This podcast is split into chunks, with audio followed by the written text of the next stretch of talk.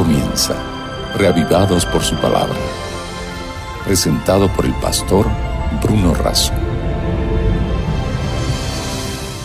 Somos renacidos por la palabra de Dios que vive y permanece para siempre. Es por esa necesidad y por esa razón que nos convocamos diariamente para ser reavivados por su palabra, por la palabra de Dios. La lectura, la reflexión y la meditación sistemática de la Biblia nos permiten contactarnos permanentemente con el mensaje de Dios para nuestra vida. Hoy iniciamos la lectura y reflexión sobre el segundo libro de Crónicas. Antes pidamos la bendición de Dios en la oración. Padre nuestro que estás en los cielos, bendícenos al abrir tu palabra. Rogamos con necesidad tu asistencia en el nombre de Jesús. Amén. El segundo libro de Crónicas, al igual que el primero, continúa repasando y ampliando detalles ya presentados en los libros de Samuel y en los libros de Reyes. Los primeros capítulos del segundo libro de Crónicas están dedicados al rey Salomón y a su historia en su reinado. El primer capítulo nos presenta un Salomón que toma una de las decisiones más trascendentes e importantes de su vida. Dice que Salomón fue con toda su asamblea al lugar alto porque allí estaba el tabernáculo de reunión donde Dios se encontraba con su pueblo. Y aquella noche se le aparece Dios a Salomón y le dice, pídeme lo que quieras que yo te daré hay un ofrecimiento de parte de Dios, abierto, amplio, abarcante. Tentador, podríamos decir, si tuviéramos nosotros el mismo ofrecimiento. Pero Salomón con cordura y humildad responde así, Tú has tenido con David mi padre gran misericordia, y a mí me has puesto por rey en lugar suyo. Ahora pues, Jehová Dios, que se cumpla la palabra que le diste a David mi padre, porque tú me has puesto por rey. Dame, dice versículo 10, ahora sabiduría y ciencia. Pide sabiduría y conocimiento. Conocimiento es aprender todo lo bueno. Sabiduría es aplicar y practicar lo bueno. Dame ahora sabiduría y ciencia para que sepa dirigir a este pueblo, que sepa administrar, que sea un líder. Porque ¿quién podrá gobernar a este pueblo tan grande? Dios responde a Salomón.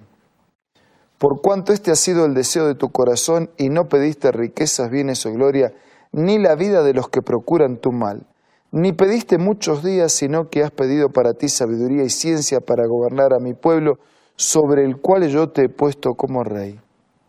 Versículo 12.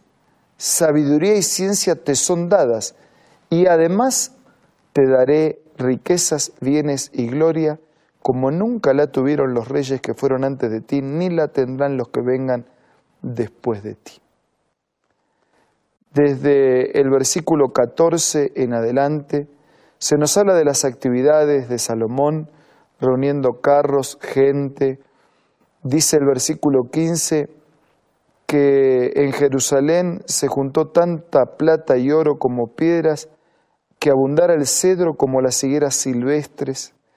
Dice el versículo 17, subían y compraban en Egipto un carro por 600 piezas de plata y un caballo por 150, y todos los reyes de los Eteos y de Siria compraban así por medio de ellos.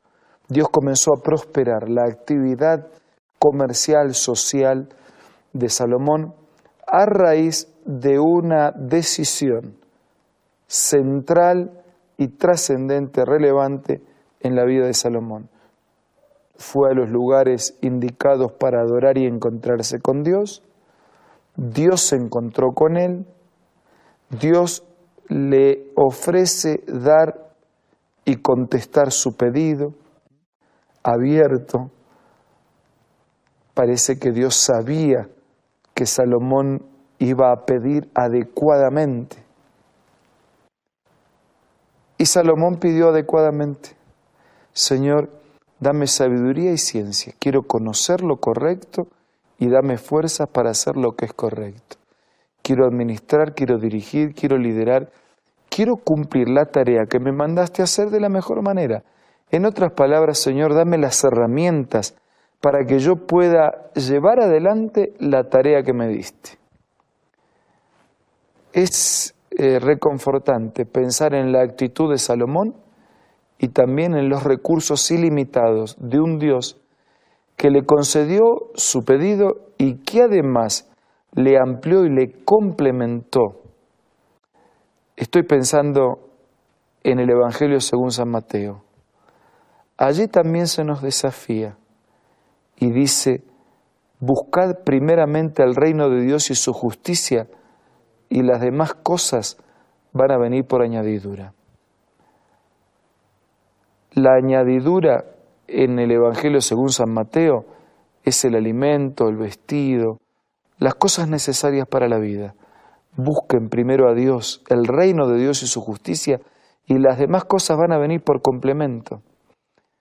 El complemento en los tiempos de Salomón fue la gloria, los bienes, la riqueza. No es lo que Salomón pidió, pero Dios se lo dio como complemento. ¿Qué es lo que pidió Salomón?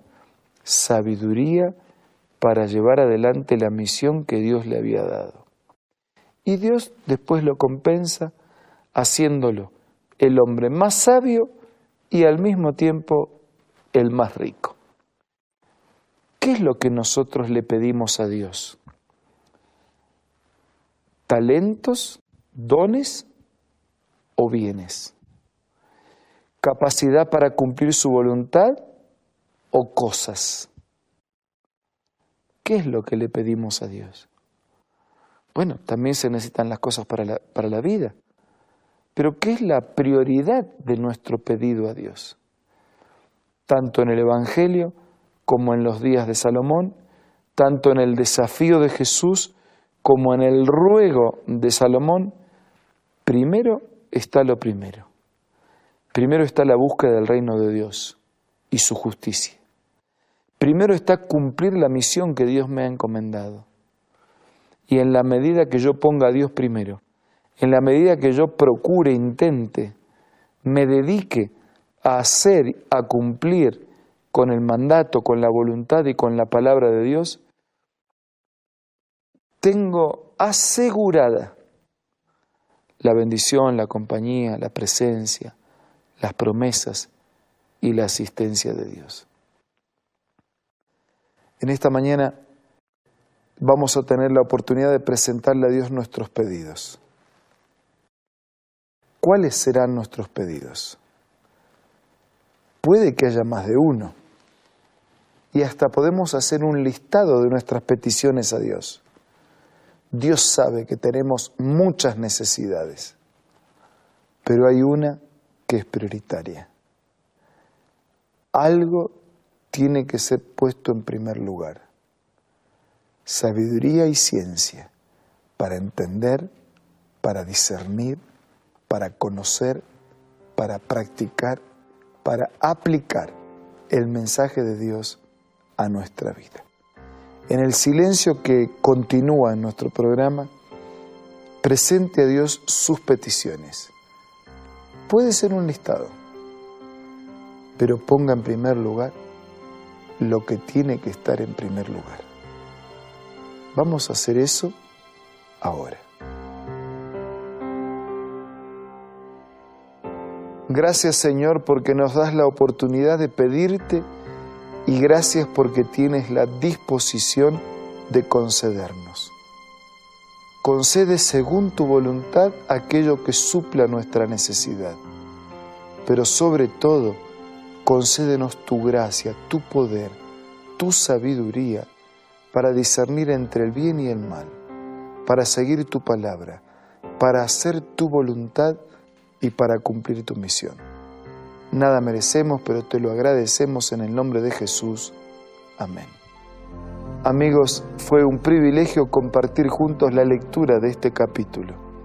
Nos reencontramos mañana para seguir creciendo juntos viajando por este fascinante mundo y avanzando en este proyecto para seguir siendo reavivados por la palabra de Dios. Esto fue Reavivados por su palabra, presentado por el pastor Bruno Razo.